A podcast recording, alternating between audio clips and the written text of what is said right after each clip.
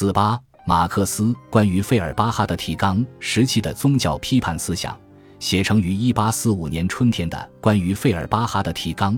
代表着马克思宗教批判思想的发展进入第三个阶段。提纲表明，马克思彻底告别了费尔巴哈，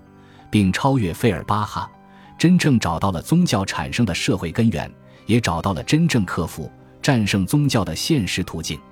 关于费尔巴哈的提纲在马克思宗教批判思想发展中的地位，马克思的宗教批判思想有一个历史形成过程。提纲在马克思的思想历程中，以及在马克思主义哲学形成的过程中，具有里程碑式的意义。学术界关于提纲在马克思宗教批判思想的发展中的地位的研究，当前在马克思主义宗教思想发展的研究领域。对马克思主义宗教观的形成的认识存在不同的观点。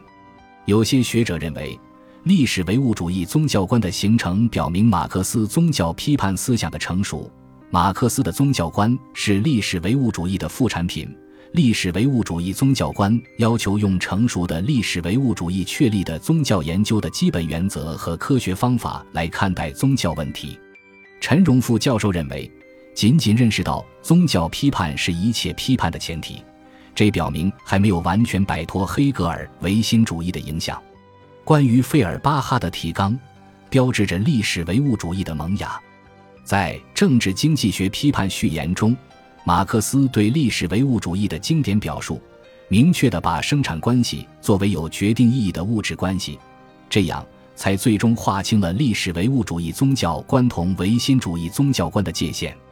王真教授认为，马克思在关于费尔巴哈的提纲中确立了实践宗教观，但在德意志意识形态时期，马克思把天上降到地上的的费尔巴哈哲学颠倒过来，使其开始从地上上升到天上，从一个不同于宗教的角度为宗教提供了解释，这样才确立了历史唯物主义宗教观。李士菊教授则认为。马克思主义科学无神论的创立与历史唯物主义的创立是密切关联的，这是马克思研究经济学的重大成果。提纲和德意志意识形态共同科学地揭示了社会生活的本质和各种社会意识形态的物质根源，并由此宣告了历史唯物主义以及马克思主义科学无神论的产生。吕大吉、高诗宁教授认为，在提纲时期。马克思主义的辩证唯物主义和历史唯物主义已经成熟。提纲中，马克思的宗教观进一步发展了黑格尔法哲学批判导言的宗教批判思想，和导言相比，有了更坚实的哲学基础，在概念表述上也有了更科学的形态。以上观点都将宗教观作为意识形态的一种形式，在社会存在决定社会意识的大前提下，认识宗教观的性质。当然。他们各自对提纲时期的马克思宗教批判思想的性质的认识不同，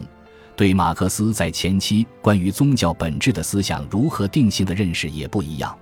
本文认为，关于费尔巴哈的提纲表明马克思的实践唯物主义的形成。全面批判了费尔巴哈的旧唯物主义后，马克思彻底告别费尔巴哈，阐述了在哲学观以及宗教观上与费尔巴哈的不同，完成了对费尔巴哈的超越。马克思真正找到了宗教产生的社会根源，从而找到了真正克服、战胜宗教的现实途径。我们要进一步研究的是，为什么实践唯物主义的确立，使得马克思能最终超越费尔巴哈，彻底消灭宗教？马克思到底在哪些方面超越了费尔巴哈？如何才能真正消灭宗教？成熟的马克思是如何看待人本和人道的？本集播放完毕，感谢您的收听，喜欢请订阅加关注，主页有更多精彩内容。